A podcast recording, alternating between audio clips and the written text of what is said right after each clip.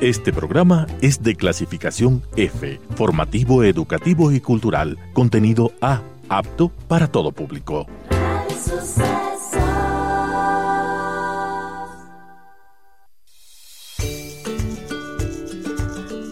Hola, soy Cone y yo Paz Dávila. Somos Maternidades Imperfectas, una plataforma que acompaña, empodera e inspira a las mujeres madres a vivir la maternidad como un espacio de autoconocimiento, fuerza y crecimiento personal. Guiamos a las madres desde la maternidad que vivimos hasta la que queremos vivir. Nos interesa reescribir las historias de las mujeres madres, reflexionando y visibilizando maternidades reales, honestas y diversas, alejadas de los juicios y los dogmas que pesan sobre nosotros. Queremos guiar a las mujeres a encontrar su propia voz en la maternidad, a ponerla a su favor y a convertirla en una experiencia de poder y de equilibrio. Nos ilusiona acompañarte a florecer en la maternidad. Bienvenidos. Hola a todos, hola a todas, bienvenidos a un nuevo capítulo de Maternidades Imperfectas, miércoles 18 de enero.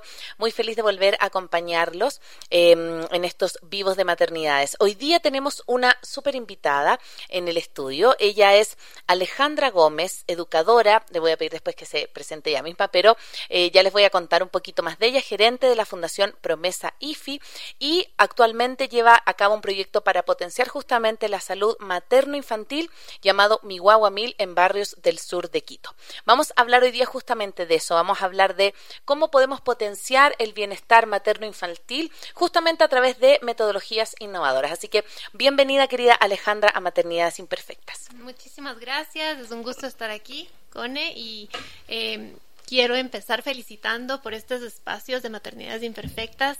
Em, es un espacio donde se, donde se habla de, esta etapa tan sensible y tan eh, importante en la vida del ser humano, desde el embarazo hasta, hasta la crianza em, y, es importantísimo estos, estos espacios para, para, analizar, para discutir y para también reconfigurar los conceptos que tenemos de, de maternidad, de crianza, de em, y de, educación. Así mm. que felicitaciones y un gusto estar aquí.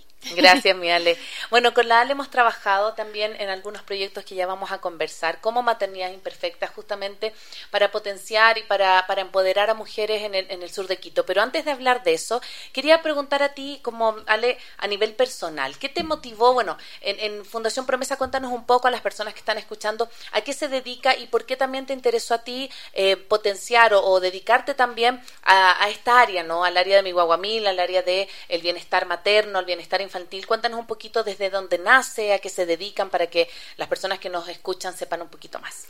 Sí, eh, Fundación Promesa IFI es el brazo de responsabilidad social de la Cámara de Industrias Farmacéuticas de Investigación que eh, la cámara que se llama IFI es, es justamente eh, la industria de farmacéuticas de, investigación, es de las siglas de, industria farmacéutica de investigación y representa laboratorios de, innovación, de biotecnología y vacunas de Europa y, y, los Estados Unidos establecidos en Ecuador. Esta cámara tiene una fundación que se llama Promesa IFI, tiene ya aproximadamente 30 años esta fundación. Em, y también, bueno, se ha dedicado a potenciar y a mejorar eh, la salud, eh, sobre todo en comunidades más vulnerables en el Ecuador. Em, yo entré a, a, la Fundación Promesa IFI hace un poco más de un año y mi experiencia personal ha sido siempre en el tema de desarrollo en la primera infancia. Entonces, eh, por eso desde hace más o menos un año eh, eh, la, fundación está enfocada en temas de salud en la primera infancia, mejoramiento eh, de la salud integral en, la primera infancia y nos hemos alineado a los proyectos del gobierno actual de, para potenciar la estrategia intersectorial de, reducción y prevención de la, de la desnutrición crónica infantil que dirige la Secretaría Técnica de, Ecuador Crece sin Desnutrición Infantil. Entonces, eh, justamente para apoyar desde la sociedad civil a esta, a esta política, que es fundamental porque la desnutrición crónica infantil es, es como un, es un problema de salud pública eh, latente, actual. Eh, Fundación Promesa IFI tiene el proyecto en territorio y también ha hecho algunas otras eh, iniciativas para potenciar, justamente apoyar la, estrategia de, Ecuador Crece sin desnutrición infantil. Em, dentro del proyecto como en, de territorio tenemos, em, trabajamos en tres barrios, en, el, en las parroquias de Chillogallo y la Ecuatoriana, en el sur de Quito. Y em, justamente la idea es, el, objetivo del proyecto es em, contribuir a la salud integral eh, de, mujeres embarazadas y de niños en su primera infancia, en, los tres barrios que son Huarcay, La Delicia y, 2, de, 2 de febrero. Em, en, el, en el sur. Entonces estamos trabajando ya en alianza justamente con otras dos fundaciones con Fundación Alianza Suiza y con Fundación Asociación Vivir. Es importantísimo esta, esta generación de alianzas para, para optimizar recursos, para optimizar esfuerzos. Y entre estas tres organizaciones tenemos el, el proyecto de Mihuahua a Mil, que, que tiene ahí una doble connotación porque Mil es como mi guagua rápido, eh, dinámico, pero también tiene que ver con los mil primeros días de, vida que, luego podemos conversar. Y sí, con respecto a eso, cuéntanos cómo ha sido el, el, entrar en estas comunidades, porque justamente hablábamos de estas metodologías innovadoras, de cómo poder entrar en, en, lugares quizás más vulnerables desde otro lugar, porque también lo hemos hablado antes acá en maternidades, a veces eh, se, se trabaja desde una mirada quizás más asistencialista, ¿no? Como yo soy la persona que sé, entonces yo te voy a enseñar. ¿Qué pasa cuando hay ese cambio, Ale, de, mira, yo voy a acompañarte, pero la que va a tener estas herramientas vas a ser tú como mamá, tú eres capaz, eh, tú puedes como con tu hijo, como, ¿cómo han visto ese cambio cuando acompañan a las mamás y las hacen sentir como más fuertes, digamos, y eh, sobre todo en el tema de lo que ustedes se dedican, de los mil primeros días que son vitales para el desarrollo de los niños? Sí, definitivamente el enfoque em, y la estrategia de, un proyecto de desarrollo social em, eh, tiene que ser súper horizontal, mm. no puede ser nada asistencialista o, paternalista. Eh, para que tenga un efecto y un impacto verdadero. Entonces, em, no, no estamos nunca eh, con, con, esta, con esta visión de que las fundaciones les van a enseñar o les van a ¿no? Desde afuera vamos a traer estrategias o metodologías que, que, van a mejorar la vida, sino más bien em, es una suerte de, de, mística de qué está pasando en la comunidad, eh, cuáles son las necesidades de las familias, tener una, una visión eh, muy de, sensible de, de evaluación, de investigación, de observación Em, de, la, de las dinámicas familiares, de las necesidades y, los, y las fortalezas también de, la, de las madres, de los padres, de las familias, en temas de, de desde sociales hasta económicos, hasta de violencia, hasta de hábitos, etcétera, y trabajar con las familias a partir de esas, de esas necesidades em, y de, esas, de esos deseos de cambio. Mm. Em, es importantísimo también, em, y hemos discutido esto también, eh, recalcar cuáles son las fortalezas, porque hay, hay familias dentro de la misma comunidad que, que no tienen desnutrición crónica infantil o eh, hay, hay familias que eh, potencian mucho su salud materno-infantil, que el apego y las relaciones interpersonales intrafamiliares son muy buenas.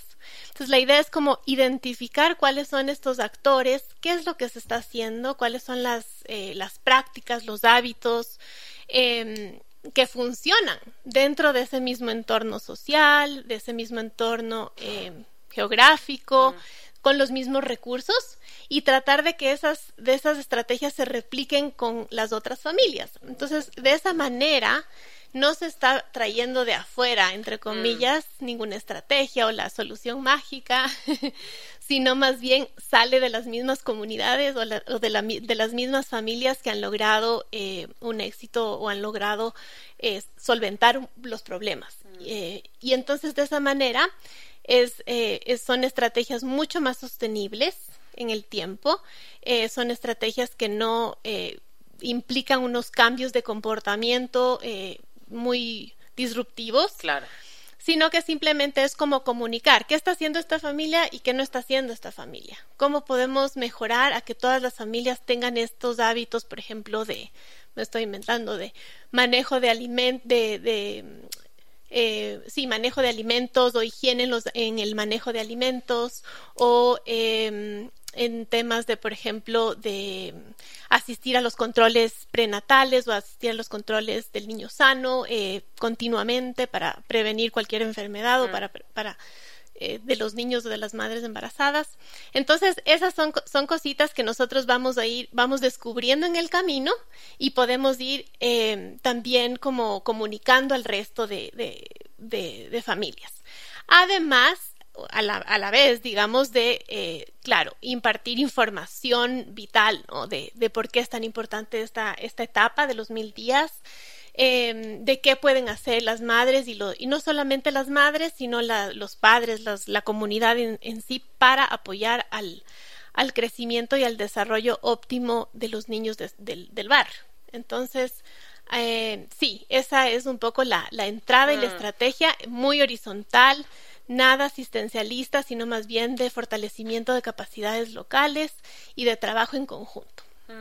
¿Y cómo has visto, Ale, qué, es la respuesta? Porque, ah, bueno, yo también con, con, La Paz trabajamos un tiempo en Huarcay y, y esta sensación también a mí me queda como de mucha de mucho talento, ¿no? Que hay mucha como ganas de las mismas mamás como de eh, aprender cosas nuevas, de, de, estar ahí, pero también hay algo que no tenemos que desconocer, sin, que es lo que tiene más, relación con el entorno, ¿no? Están viviendo también en un entorno súper vulnerable, donde a veces la figura paterna es la, obviamente, la proveedora, pero como en la crianza casi está súper desdibujada. Entonces, ¿cómo también ustedes trabajan eh, o, o, has visto como, como, a ver, como tomar en cuenta la, realidad en donde están trabajando, ¿no? La realidad concreta, porque a veces, siempre lo hemos hablado también con La Paz, que eh, nosotros también tratamos, como no sé, de siempre hacer crianza respetuosa, de, de, de validar las emociones y todo, pero también eso habla a veces de un privilegio, ¿no? Como de, yo a lo mejor tengo el tiempo para poder destinar a decirle a mi hijo, a mi hija,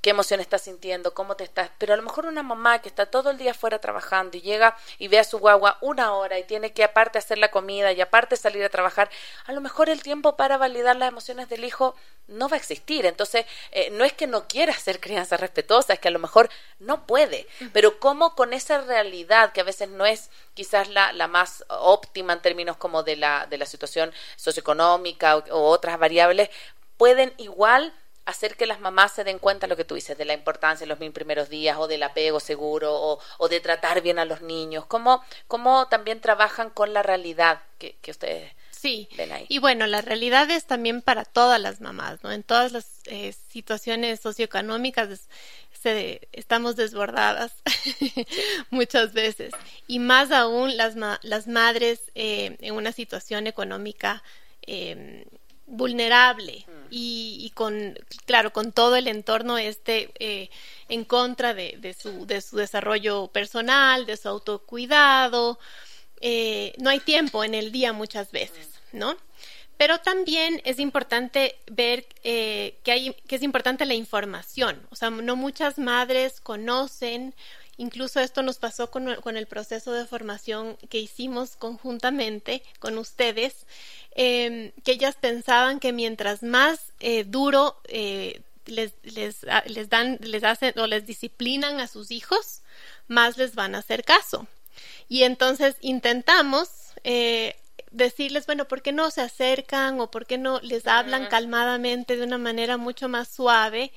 Eh, mirándoles a los ojos, tal vez eh, agachándose a la misma estatura que los niños y les dicen de una manera más suave.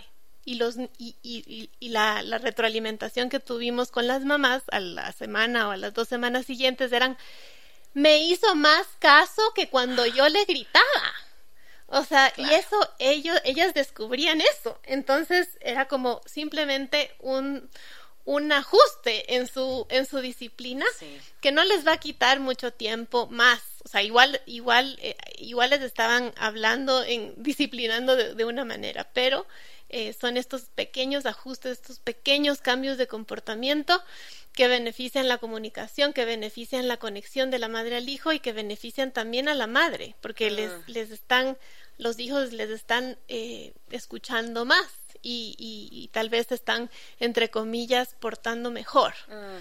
Entonces, o sea, ven eh, cambios concretos también, o sea, no es como la teoría nomás de que si tú eres más amorosa o que, o que tú lo tratas con más respeto, el niño va a cambiar, sino que se dan cuenta en el, en el cotidiano que sí es así. Exacto, o sea, les sirve también a ellas, entre comillas. Entonces, no es pedirles más a las mamás necesariamente, sino tal vez cambiar la, la modalidad de cómo lo Ah. están haciendo. Entonces, eso no implica necesariamente más tiempo o más recursos, o, sino tal vez eh, el cambio de forma, ¿no? Mm. Más que de fondo es, es la forma y, y realmente, bueno, hem- hemos escuchado igual a muchas madres que tienen cinco hijos, que tienen seis hijos, eh, pero si es que tienen un momentito de conexión, ¿no? Con, la, con, la, con los hijos en el, en el día o en la semana, aunque sea, ya los niños eh, se llenan, eh, Mm. tienen su, su, su vaso lleno de, de, de atención o de, o de conexión con su, con su mamá y, y se sienten mucho mejor y, y pueden ya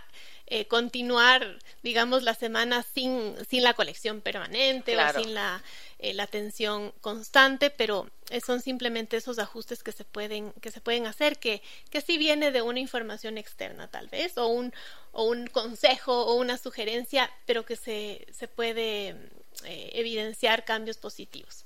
Entonces, eh, pero claro, hay que siempre, siempre estar conscientes de, de la, del entorno y que no se puede cambiar muchas veces el entorno. Este tema, por ejemplo, de las relaciones eh, intrafamiliares, de violencia y demás, eh, existe y va a existir y tampoco vamos a, cambiar todo, pero sí es importante también tomar conciencia y por eso tra trabajamos con la comunidad en que eh, la carga de la, del embarazo, de la crianza, del cuidado, no tiene que ser solo de la madre. Y en, sobre todo en, estos, mm. en estas épocas de, no en estas épocas, sino en estos primeros años de vida, ¿no? En los primeros mil días, la, la concepción es que eh, la madre es la que se hace cargo de su embarazo, la que se hace cargo de la lactancia, de los cuidados del bebé, y, y, nadie más puede involucrarse. Entonces, eso también hay que, esos paradigmas también hay que ir como cambiando, ab abriendo otras posibilidades de que la comunidad es fundamental para apoyar a la madre en, en su crianza. O sea, si es que no está el, el papá eh, presente, la familia, la comunidad es, es, fundamental para la salud integral de ese niño. Mm. O sea, no solamente de la madre, sino del niño. Entonces, sí hemos trabajado con líderes comunitarios también para que apoyen a las madres embarazadas, para que apoyen a las madres, a las nuevas madres también, eh, eh, en temas concretos. Por ejemplo, si es que necesita ella llevarle al, al control prenat el, al control del niño sano. La, los vecinos se quedan con los otros niños o los vecinos algo, alguien le, le lleva le, le, le transporta al, al, al, centro de salud Claro. o algún tipo de ayuda que pueda recibir y que también le sostenga a esa madre que está que está atravesando por por la por cualquier circunstancia en su maternidad como, como también valerse ale de la comunidad. Siento yo que es súper importante porque yo, nuevamente, creo que maternamos muy solos, muy solas, como pareciera que, nuevamente esto que dices, como primero que la maternidad es muy en el ámbito privado y también que la maternidad es muy de la mamá. Cuando tú haces eh, partícipe al papá y le dices, no, que también, eh, no, no es que tú estés ayudando en la casa, sino que es una corresponsabilidad. Y cuando esto, eh, que no lo había pensado, como esto tan cotidiano como de decir, bueno, cuando tiene control de niño sano, ¿con quién se queda? Si no tiene red, hay muchas también mamás migrantes, ¿cómo hacen ellas que a lo mejor no tienen una mamá, una tía donde ir para poder atender bien a su hijo? Entonces es una labor, como siento yo, también súper, súper integral. Sí, Mm. súper integral y también eh, velamos por el tema de salud mental de la madre, ¿no? Eh, justamente para que se, para que eso, para que esa madre pueda sostenerse y pueda, eh, pueda seguir con su, con su labor de, de madre. Entonces, por ejemplo, incluso si es que queremos aumentar los índices de lactancia materna que eh, en el país en general, necesitamos de ese apoyo comunitario, necesitamos de ese eh, la madre no lo puede hacer sola porque Mm. si es que va a si es que tiene que trabajar largas horas del día eh, justo cuando está dando el lactar entonces va, va a optar por dejar de lactar o sea es Sí. un tema de, de practicidad también entonces sí es importante como apoyar el hombro como comunidad como familia eh, justamente para eh, para salvaguardar esta, esta salud de, los pequeños que, que, nos importa como sociedad, porque son el mm. futuro de nuestra, mm. de nuestra sociedad. Y sabemos que los mil primeros días, eh, que eso, eso, los mil primeros días tiene que ver con los, con los nueve meses de, de gestación y los dos primeros años de vida. Sabemos por varios eh, estudios y demás que, estos mil primeros días son, eh, son claves en el desarrollo del ser humano. Entonces, eso yo les decía a, algunas de las familias en, en Huarcay, eh, es una inversión de, dos años a, rajarse y a, tratar de, cuidar a ese niño lo más posible o a esa niña y luego ya uno puede descansar un poquito. Estamos hablando con Alejandra Gómez, educadora eh, y miembro de la Fundación Promesa IFI, hablando acerca de cómo potenciar el bienestar materno-infantil a través de metodologías y técnicas innovadoras. Y justo en, la pausa musical conversábamos con la Ale esto de eh, la importancia de que las mamás, de que las familias comprendan eh, lo poderoso que son los mil primeros días, ya que no se habla siempre, que a veces algo como, como que podría estar muy en el aire, pero justamente tú le decías a una, a una mamá que nos contaba Calal, le decía, esta mamá lloraba, decía, ¿por qué no supe, por qué no tuve esta información antes, no? Y, cuando tú trabajas esto con conciencia y sabiendo que lo que estás haciendo es criando un ser humano que va a ser alguien que va a poder tener un mejor desarrollo cerebral, un mejor desarrollo emocional, cognitivo, en todas las áreas, estás haciendo inversión a largo plazo, ¿sí? Estás haciendo una inversión consciente de que este sea una persona de bien y una persona que pueda aportar también a la sociedad. ¿Cómo ha sido también eh, hacer ese cambio de switch en las mamás de cómo contarles de la importancia que tienen los mil primeros días? Sí, eso, eso es fundamental, justamente esa, esa socialización, esa educomunicación, porque em, la creencia tradicional es que los niños no se dan cuenta, que los niños no, eh, no, no, no, aprenden nada, son bebés, se olvidan, se van a olvidar cualquier cosa cuando ya sean grandes, que no come, no necesitan comer demasiado. Entonces, si es que hay, por ejemplo, una proteína, tradicionalmente se le daba el pedazo más grande al papá, ¿no? Porque él es el que trabaja y el que necesita. Y a la final, a los niños chiquitos ya solamente les dan la, el arroz o, o cualquier cosa que haya eh, de comer. Y entonces la idea es justamente revertir esa, esa idea, que el que más realmente necesita esa proteína, esos ver, esas verduras, esas, es, es justo el niño chiquito, porque, porque el 80% del desarrollo del cerebro ocurre antes de los dos años. Entonces el 80% de, de nuestro cerebro eh, se desarrolla, digamos, antes de los dos años. Entonces, no, no es que son los niños que, que, no, que no, no se dan cuenta o que no, se, no aprenden todavía, sino que aprenden en la escuela. Es justamente el, la época, la brecha donde más se aprende, donde más se absorbe. Y un tiempo que no va a volver, o sea, o, lo haces ahí y, inviertes, entre comillas, o, ya pasó el, el, tiempo. Exacto, es una, lo que se dice, esta ventana de oportunidad. Mm.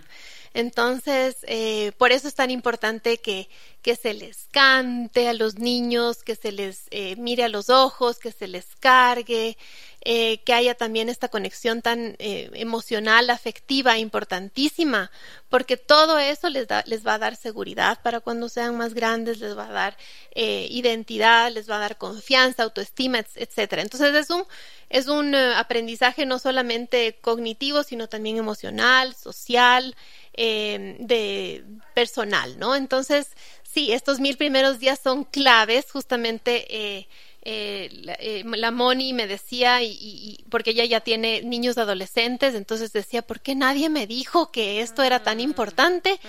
Y, y, realmente esta es, esta es una oportunidad para decir a toda la audiencia y a todas las, las, madres de cualquier nivel socioeconómico que los mil primeros días son los más importantes. Y, y que realmente tenemos que invertir en esa, en esa etapa con ayuda de, del resto, no, sola, no solas como mamás, eh, sino con, con toda la, eh, la red que, que, tengamos o creemos. Y, y, claro, vamos a, vamos a perder un poco lo, la paciencia, los estribos, no podemos estar ahí mamás perfectas, también tenemos que tener un, un espacio de autocuidado para seguir también dando mm. y, y, y, y, continuando con la, con la maternidad pero eh, esa, ese mensaje es importantísimo para eh, socializar y para si es que queremos prevenir enfermedades, si es que queremos prevenir eh, índices de desnutrición crónica infantil que, que, está tan alta en el país, en esos primeros mil días em, es, es, la ventana de oportunidad para hacerlo. Entonces, eh, sí, ese es un poco la, el mensaje más fundamental para, para difundir. Sí, estaba pensando como también en esto que, que lo nombraste tú recién y hablaste del autocuidado. Yo creo que muchas veces como mamás y sobre todo en la cultura latinoamericana está tan bien visto el entregarse por el otro, como el que el, la incondicionalidad. Yo justo ahora vengo llegando de, un viaje medio larguito y me acuerdo que mientras estaba como bañándome en algún momento, eh, no sé, estaba yo por ejemplo con la toalla y, mojada, ¿no? Me caía la, el pelo, o sea, del pelo me caía el agua. Y trataba como de vestir primero a mis guaguas para que no se resfriara. Y mi esposo me mira y me dice, primero tú, me dije. Así como que me dijo, por favor, vístete tú. Eh, después las vistes a ella, ponles obviamente la toalla, pero si tú estás mojada, eh, con frío, vas a atenderlas mal, vas a resfriarte tú, y si te resfrías tú, peor. O sea, como que es como lo de los aviones, ¿no? Primero tu mascarilla y después los niños. Entonces, yo tengo esa sensación de que independiente desde donde vengamos, cómo nos hayamos sido criadas, tenemos esta cosa, lo digo a nivel muy, muy personal, como de primero a mi Huawei después yo. Entonces, también me parece bonito desde, desde lo que hacen ustedes como instalar la importancia también de que la mamá se cuide, porque yo creo que en ese escalón, como aunque sean jefas de familia, son el último escalón, o sea, como eh, primero están los papás, después están los, los, adolescentes, a lo mejor después los niños y después ella. Entonces, como qué bonito poner, poder también darle ese espacio para que ellas se puedan cuidar, que se puedan mirar, que puedan ver eh, no solo lo poderosas que son, sino que todo lo que pueden lograr desde las herramientas, desde la crianza y también esto lo que se pueden transformar siendo mamá. O sea, muchas de ellas decían como a lo mejor no tuve una maternidad deseada, a lo mejor tuve una maternidad adolescente, pero, pero tengo que sacar la mejor experiencia de eso también. Exacto. Mm. No, y, y, como tú dices, si es que están cuidadas, si es que están... Eh, esto es un, un, tema de equilibrio y de balance, ¿no? Pueden dar una mejor crianza, pueden dar una mejor atención, pueden estar más eh, enfocadas en, en, conectar con los niños. Eh, entonces, sí, justamente hay que hacer un equilibrio con, con, el, con el entorno, si es que es posible, justamente hablando de lo que habíamos topado antes, eh, del tiempo, del entorno, eh, pero también aunque sea esa esa conciencia de que si es que yo me cuido primero voy a ser mejor mamá o voy a ser mejor pareja o voy a mm. ser mejor eh, eh, amigo, ¿no? Porque no estoy estresada tan, no estoy tan estresada, no estoy tan afuscada, no estoy tan eh, sobrecargada, mm, mm. porque también tengo unos espacios como de desfogue y, cuidada y, tengo cuidado mi, mi salud mental, que es mm. importantísimo porque esto es una, es como una maratón. Entonces hay que ir lento pero seguro, constante. Eh, los niños a esta a la, a la edad, digamos, en los mil primeros días lo que necesitan es una mamá eh, constante, una mamá eh, continua, una, una, crianza, un apego como, eh, digamos, más, sí, más a largo plazo, ¿no? ¿no? No, no, saltos y brincos, no, no desestabilizada ni, ni inestable. Entonces, sí, para el bien de todos es importante también el, el autocuidado. Mm. Ale, cuéntanos ahora un poquito. Eh, ustedes también conversábamos fuera de, del aire de este foro que organizaron de los mil primeros días, que fue al principio en junio, que fue virtual, y luego hicieron jornadas presenciales hace poquito en la Universidad de San Francisco. Cuéntanos un poco de qué se trató la experiencia, cómo, quiénes fueron convocados, cómo fue la, los resultados que obtuvieron de ello para que quienes también están escuchando y dicen, ay, no tenía idea lo que eran los mil primeros días, no sabía nada, también puedan enterarse un poquito. Sí, justamente con él, la idea nació con, con la intención de aprender más eh, de cómo aprendemos más de otros países, eh, cómo lo están haciendo en, otras, en otros entornos, qué eh, proyectos en territorio funcionan mejor. Mm. justamente con el fin de no replicar, de no duplicar esfuerzos y más bien como adoptar prácticas y experiencias de otros países o de otros proyectos para implementar en los proyectos sociales para reducir la desnutrición crónica infantil y también saber si es que hay nuevas investigaciones o nuevos eh, hallazgos en temas de, de, salud materno-infantil. Esa fue la idea original. Entonces fuimos sumando, que eso fue, eh, fue genial, fue realmente un, eh, un hito en, el, en, el, tema de, de sumamos 22 organizaciones aliadas estratégicas que eh, aportaron ya sea monetariamente o en especie para la, el desarrollo de este foro académico los primeros mil días, que se llevó a cabo en junio y eh, justo coincidió con el paro nacional que, tuvimos como país y se, y se transformó este, este foro en virtual. Entonces fueron, fue un foro de tres jornadas virtuales donde participaron 41 eh, ponentes en total de ocho países distintos y tuvimos una audiencia de 350 personas todos los, los tres días. Entonces, eh, entre ellos había operadores de servicios sociales, como el MIES, del MIES, del Ministerio de, Salud, también del Patronato San José y demás, que, son educadoras comunitarias que, trabajan con las familias y también eh, desean y quieren más información, más estrategias, más herramientas para trabajar con las familias, conocimientos más recientes. Entonces, eh, fue, fue realmente un éxito, primero que, que, nos juntamos de estas 22 organizaciones de la academia, eh, organismos internacionales, ONGs, em, eh, bueno, de, de, varias, de varios eh, del Estado, obviamente la Secretaría Técnica estaba, eh, estaba involucrada en la organización y en, el diseño del, del foro. Entonces, tanto sociedad civil como Estado se juntó para armar este proyecto conjunto y para socializar y difundir la, la importancia de, de, los mil primeros días y la importancia de la estrategia eh, intersectorial de Ecuador Crece sin Desnutrición Infantil como país. Eh, la idea es justamente reducir seis puntos porcentuales para el 2025 eh, y ahorita en este momento tenemos eh, 27% de desnutrición crónica infantil en, niños menores de dos años. Van a haber unas, una actualización de cifras porque se está haciendo la, la encuesta nacional de, de desnutrición infantil. Entonces, en, en, los próximos meses vamos a tener exactamente estos los datos más eh, certeros.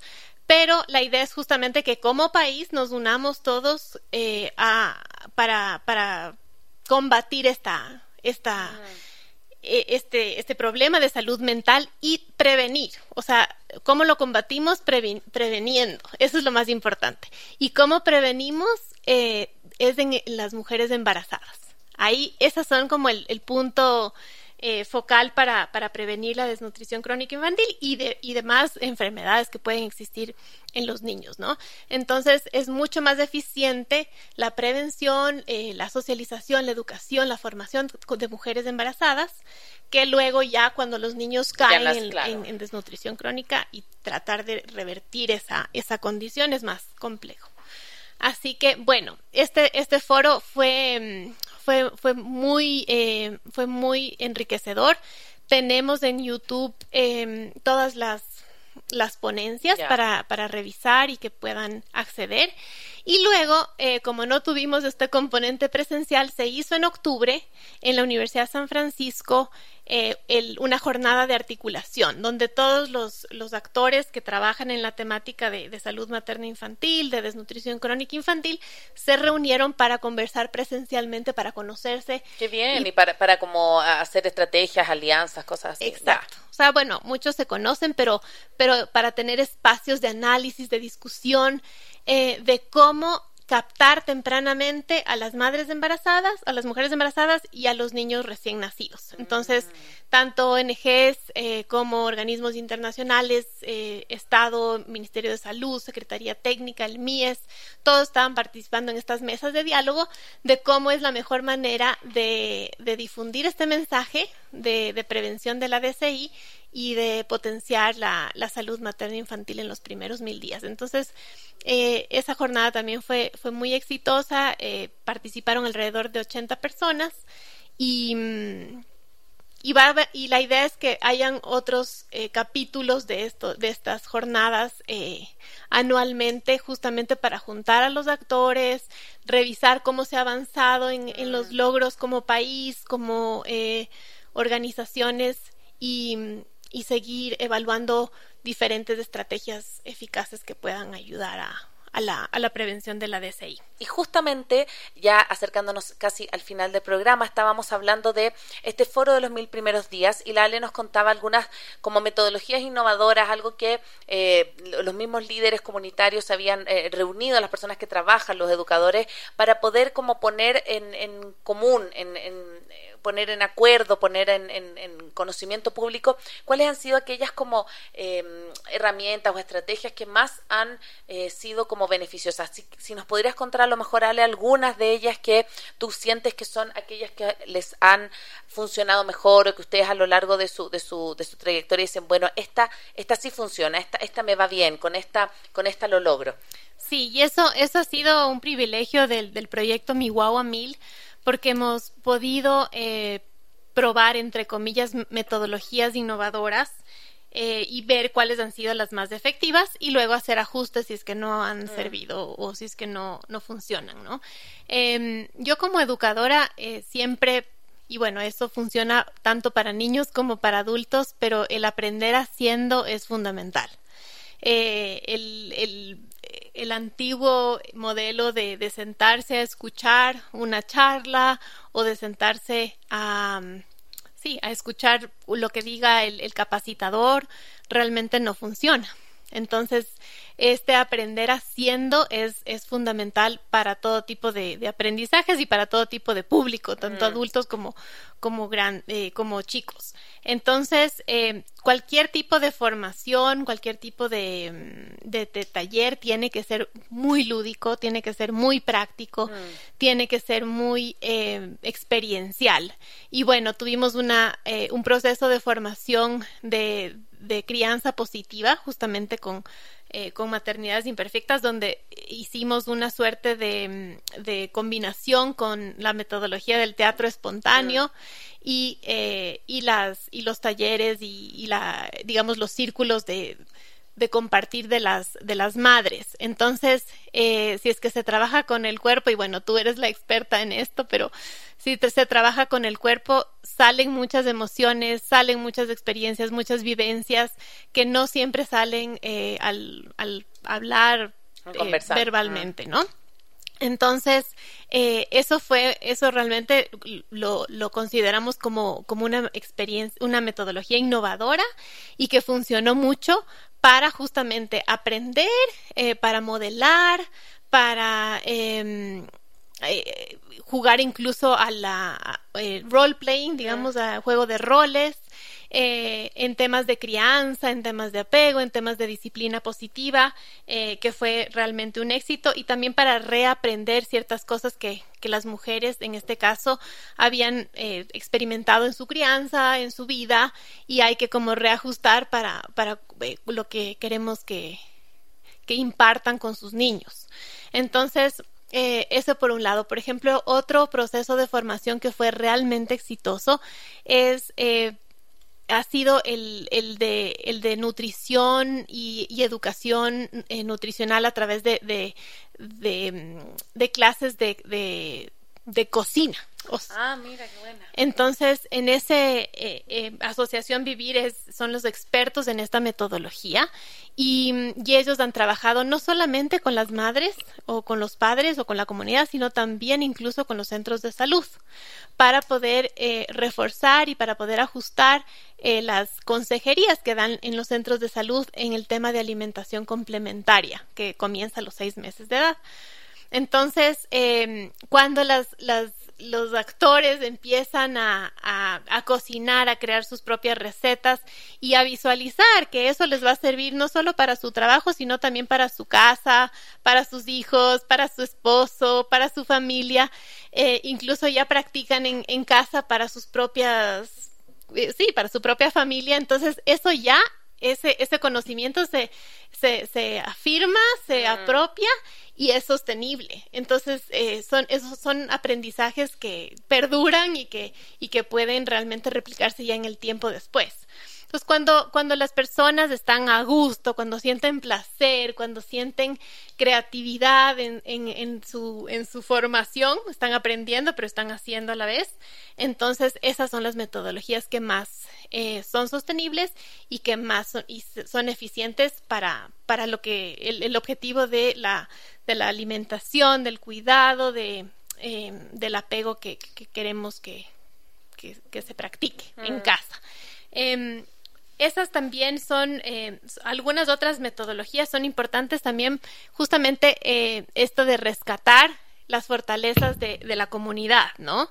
De lo que está funcionando bien y, y, no, y no, no necesariamente eh, cambiar todo, sino solamente modificar ciertas, eh, ciertos comportamientos como el manejo de, de, higiene de los alimentos o el lavado de manos o cosas así que también vienen, nacen de la misma comunidad, se comparten entre las familias y dicen, ah, qué buena idea, voy a hacer eso. Mm. O, por ejemplo, para involucrar a los padres de familia, a, la, a los padres padres, no a las madres, sino a los padres, eh, había ideas de, ah, saben que el fin de semana eh, les llevo al, al, campeonato de fútbol al hijo, o le integro al, al ecuaboli, o entonces ahí otros padres también pueden decir, ah, perfecto, yo también le voy a llevar, o yo claro, también voy yo también a... lo puedo hacer. Yo también lo puedo hacer, que son cosas fáciles. Mm. Entonces, sí, son innovadoras, pero la idea es que sean eficientes también, no solamente innovadoras, sino que sean eficientes y que sean sostenibles eh, para eh, adquirir los, los, conocimientos y para crear estos cambios de comportamiento que, que necesitamos en, en, los en las familias. Sí, me, me, me, encanta con lo que estamos cerrando porque me, me, me hace mucho sentido esto de que a través del cuerpo obviamente salen aquellas cosas que a lo mejor yo las tengo como, como súper... Eh, eh, como concientizadas, ¿no? Desde lo cognitivo tengo un discurso, pero cuando aparece el cuerpo no hay cómo mentirle al cuerpo, digamos. Entonces aparece esto como lo no verbal y me parece también como cuando entra en un espacio de cuidado, yo creo que las mamás o quienes son beneficiados por, por los, proye los proyectos, los programas, también se logran abrir cuando se dan cuenta que son importantes, cuando, cuando dicen, bueno, yo soy un sujeto eh, que, que, que, valgo, que valgo la pena, que, que, que se están apostando por mí, también hay un cambio. Entonces, Ale, para terminar el programa de hoy, ya son, uy, ya quedan cinco minutos, para terminar el programa de hoy, eh, ¿con qué idea te quedas del programa? Siempre con La Paz terminamos como con idea resumen o idea fuerza con, con lo que para ti resuma el capítulo. ¿Con qué te quedas de, del capítulo de hoy? Eh, yo me quedo con disfrutar de la, de la maternidad y, y disfrutar de los primeros mil días. Mm. Yo me quedo con, con, algo parecido, pero como con la importancia que de, de todos saber esto de los mil días. Esto yo, yo siento que es algo, es un mensaje que no se no se expande tanto como debería ser, ¿no? Como a veces vemos que, no sé, las guaguas, yo he escuchado a veces como, no, pero si, si todavía no hablas, y todo, no, no, es que es ahí donde tienes que trabajar justamente, cuando está recién descubriendo el mundo, cuando su cerebro está en constante expansión, es ahí donde tienes que hacer esta inversión ¿sí? a largo plazo. Así que muchas gracias, Ale, por habernos acompañado a todas ustedes, a todos quienes están siguiéndonos a través de la Radio Sucesos. Recuerden que este capítulo va a ser reprisado este domingo 22 de enero a las 12 del mediodía. Nos encontramos el próximo miércoles en un nuevo capítulo de Maternidades Imperfectas. Chao, chao. Gracias. Chao, chao. Soy Cone Aitken. Y yo, Paz Dávila. Gracias por regalarte este tiempo de autocuidado y crecimiento. Si quieres escuchar más capítulos y contenidos sobre maternidad y crianza, no olvides de encontrar nuestro podcast en iTunes y Spotify. Y a través de Radio Sucesos todos los domingos a las 12 del mediodía. Te esperamos.